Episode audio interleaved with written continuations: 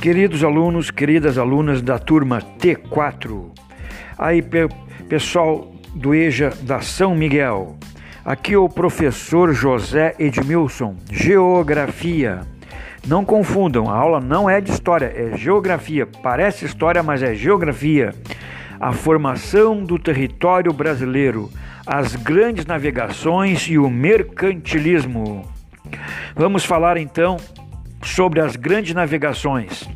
América, Antártida e Oceania não eram representados nos mapas europeus, confeccionados antes das grandes navegações, pois ainda não havia sido oficialmente encontrado pelos europeus. Os europeus ainda não tinham encontrado a América. Período das grandes navegações iniciou-se no final do século XV constituindo uma grande expansão marítima das potências europeias da época.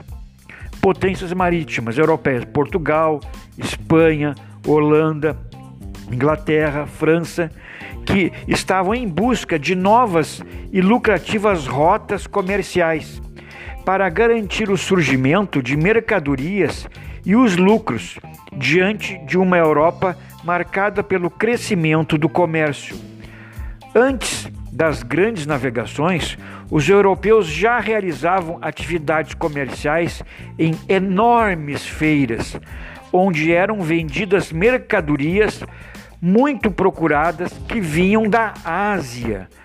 As especiarias, especiarias, plantas aromáticas usadas na produção de medicamentos, essências e perfumes e para conservar ou temperar alimentos. Destacam-se entre as especiarias a pimenta do reino, o cravo, a canela, a baunilha, a noz moscada. Então, procurar muito procuradas, né? Essas mercadorias que vinham da Ásia, as especiarias, né? Também tapetes, sedas, pedras preciosas, porcelanas. As rotas comerciais que ligavam a Europa ao Oriente pelo mar Mediterrâneo eram dominadas na época pelos italianos e de italianos da cidade de Gênova e Veneza. O desejo de participar do crescente comércio com o Oriente impulsionou Portugal e, posteriormente, mais adiante, eh, impulsionou a Espanha, Holanda, Inglaterra e França a buscar novas rotas, novos caminhos, com, novas rotas comerciais, novos caminhos para a Ásia. A solução era navegar pelo Oceano Atlântico. E isso foi possível com o aperfeiçoamento das técnicas de navegação. Aperfeiçoaram técnicas de navegação associadas ao desenvolvimento de novas embarcações e de instrumentos de orientação. Então, ah, instrumentos como a bússola, o astrolábio e o aprimoramento da cartografia. A expansão marítima pelo Oceano Atlântico possibilitou a incorporação e a exploração de novos territórios na América, Ásia e África.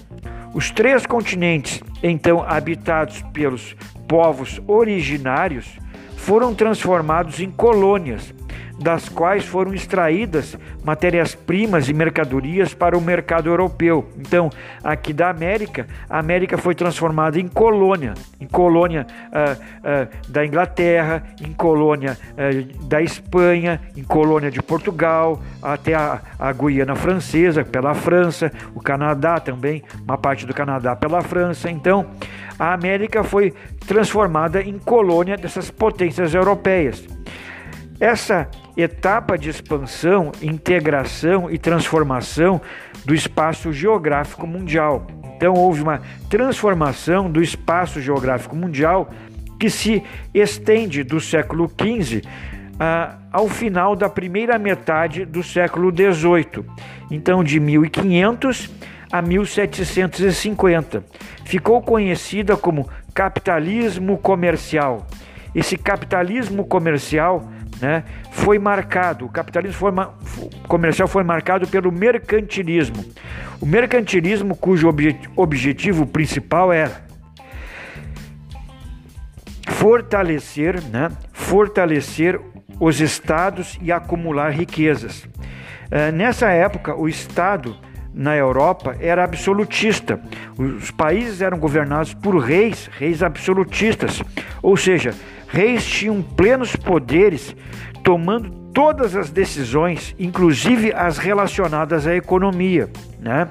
Então tinha assim as características: o colonialismo, o protecionismo, a balança comercial favorável, o metalismo, né?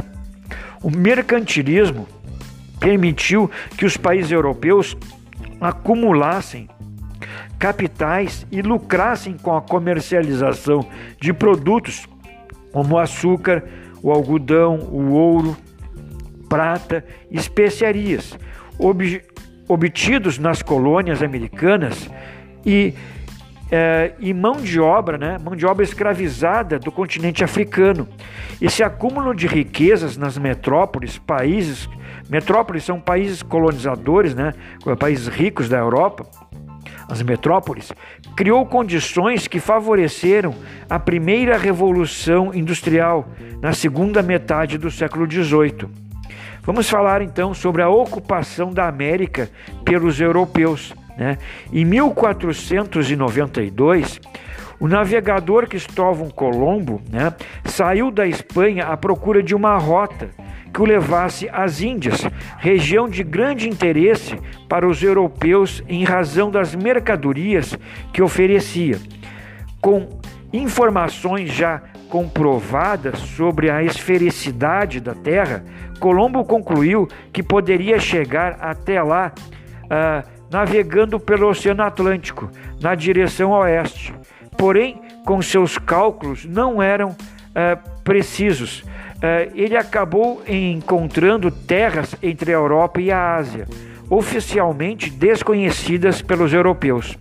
Em 12 de outubro, 12 de outubro 1492, 12 de outubro 1492, Cristóvão Colombo, Cristóvão Colombo desembarcou na ilha, em uma ilha, ao qual deu o nome de São Salvador, essa ilha era apenas uma pequena parte do continente, que mais tarde passaria a se chamar América, ou Terra de Américo, em homenagem a Américo Vespúcio, banqueiro navegador e um dos financiadores das primeiras expedições ao chamado Novo Continente.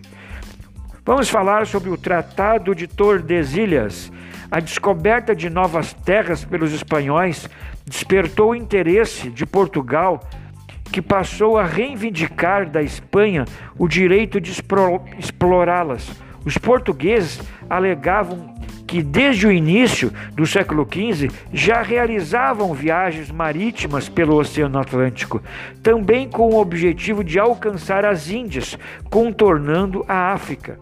Para evitar guerras, os dois países assinaram, em 1494, o Tratado de Tordesilhas. Observem na, na, na, página 29 do livro o mapa que mostra a linha de Tordesilhas. Né?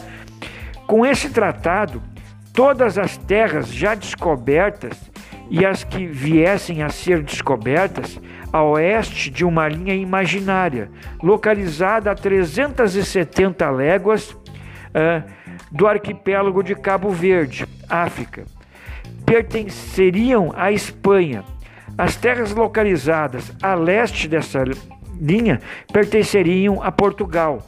O Tratado de Tordesilhas foi importante porque definiu o primeiro limite do território que mais tarde daria origem ao Brasil.